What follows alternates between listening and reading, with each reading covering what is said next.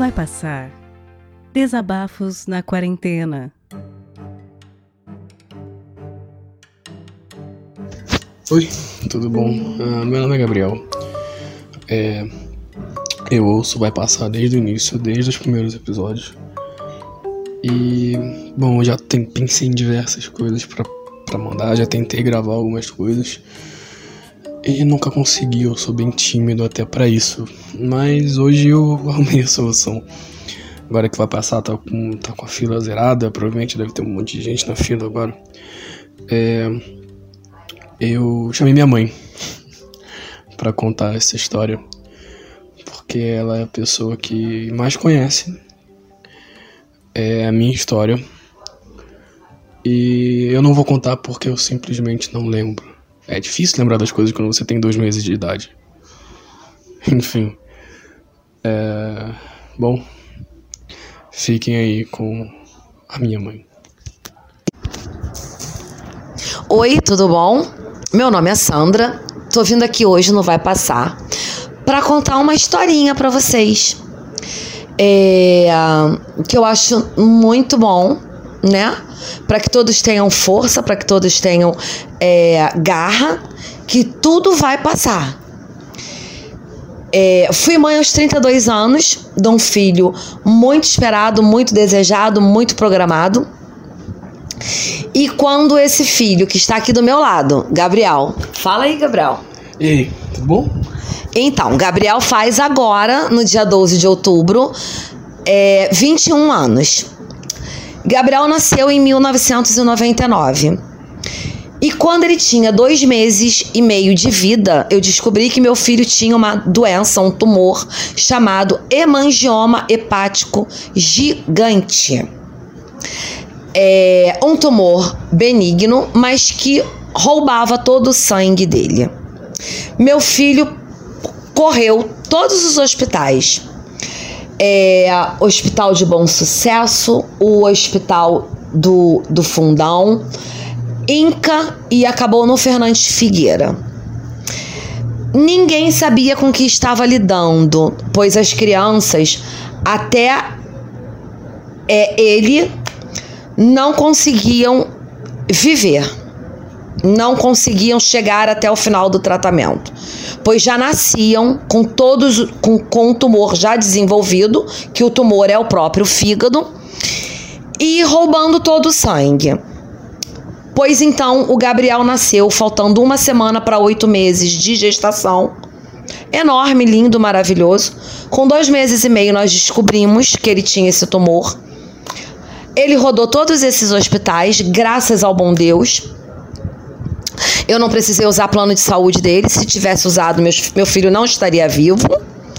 Porque na época nós tínhamos hospitais bons, realmente. Tudo funcionava. Meu filho foi tratado pelo SUS. O meu filho foi parar no Fernandes Figueira, que é um hospital de referência, é um hospital do da Fiocruz. E o meu filho foi tratado com o Canadá e com os Estados Unidos via internet. O meu filho fez duas embolizações no Beneficência Portuguesa e eu tomei pavor, pavor que dissessem assim para mim. Hoje eu não consigo ouvir nem essa palavra. Você só tem ele porque ninguém acreditava que meu filho estaria vivo, que ele iria conseguir viver. E foi muita luta minha e dele principalmente a dele. Todos os dias que ele esteve no hospital, eu conversei com ele, mesmo ele sedado, mesmo ele dopado. E hoje o meu filho está aqui. O meu filho passou por tudo, o meu filho aguentou tudo. Todos nós da família todos os vizinhos, porque todos, todos foi foi eu tive uma, uma gama de amigos, de pessoas envolvidas de todas as religiões pedindo por ele, e hoje eu só tenho a agradecer a todos, a Deus, a espiritualidade pelo meu filho estar aqui. Do meu lado, lindo, com quase 1,80m, né? Para me deixar contar essa história e dizer que, que, que a gente tem que acreditar sim. Que Deus é maravilhoso, que a espiritualidade age nas nossas vidas todos os dias e que a gente tem que ter fé, fé que a gente consegue apostar que tudo já deu certo. O meu filho está aqui hoje, Gabriel, com 21 anos, terminando a faculdade dele, lindo, que é só orgulho na minha vida. Só orgulho. Nunca me deu trabalho, nunca. O meu filho é simplesmente maravilhoso. Obrigado por vocês terem me ouvido tá bom?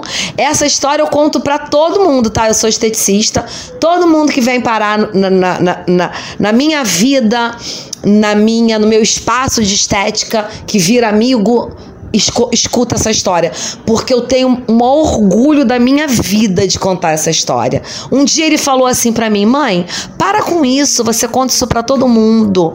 E eu falei para ele, você não tem que se incomodar com isso. É a tua vida. Você está aqui. Você tem que ter orgulho do, de tudo que nós passamos, de tudo que você passou. E é assim que eu vejo, tá bom? Beijo grande para vocês, muito grande.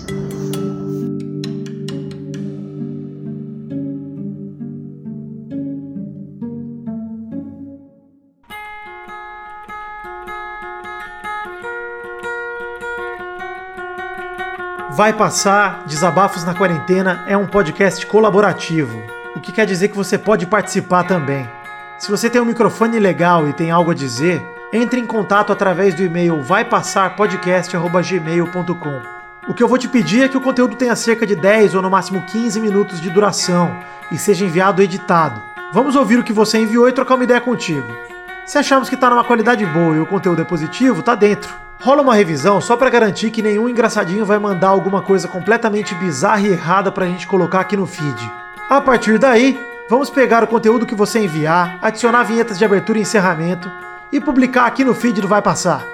Esse projeto colaborativo é para você ouvinte para você produtor se abraçarem nesse momento de isolamento. Esse projeto não tem e nem terá fins lucrativos e depende de você para continuar. Colabore enviando seus áudios e divulgando para os seus amigos. Confie, vai passar e vai passar logo. É só a gente ficar em casa e fazer a nossa parte.